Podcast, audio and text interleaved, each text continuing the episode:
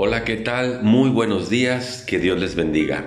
Estamos meditando en el libro de números, ahora estamos en el capítulo 29, un capítulo que nos enseña a ofrendar para Dios.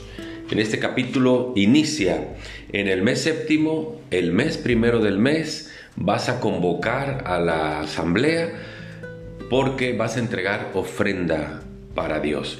Y entonces viene una explicación de qué se debe hacer en las ofrendas, cuánto se debe de entregar de ofrenda y demás. Y viene eh, muy específico, eh, ya sería cuestión de que usted lo leyera.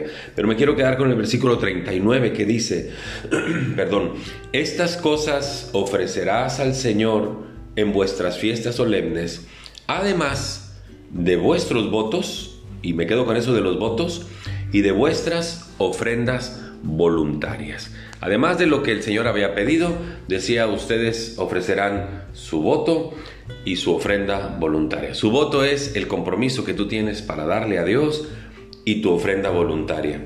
Y esto me lleva a recordar algo que enseñaba el apóstol Pablo. Según a los Corintios 9, el versículo 7 dice, cada uno dé como propuso en su corazón, no con tristeza ni por necesidad, porque Dios ama al dador alegre. Creo que este versículo resume la idea de dar ofrenda con el voto de decisión de cómo lo quiero dar y no hacerlo ni con tristeza ni por necesidad, sino porque Dios ama al dador alegre. Dios apela al corazón del hombre, ya no al mandato solamente, sino al corazón del hombre.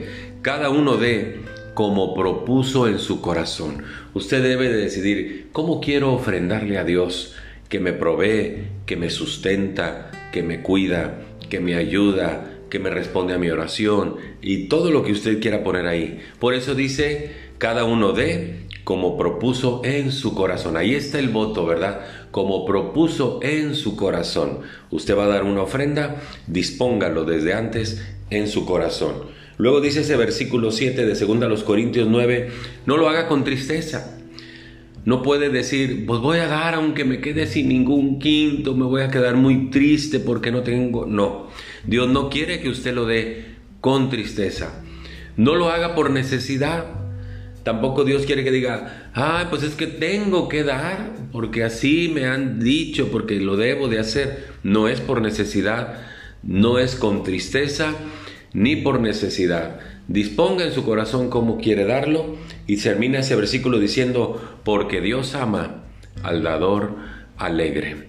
Le recuerdo que la ofrenda máxima que hemos recibido nosotros de Dios es a Jesús y Hebreos 12 nos enseña que Jesús se entregó con gozo a la cruz del Calvario. Así que disponga en su corazón y cuando ofrende a Dios, hágalo con alegría.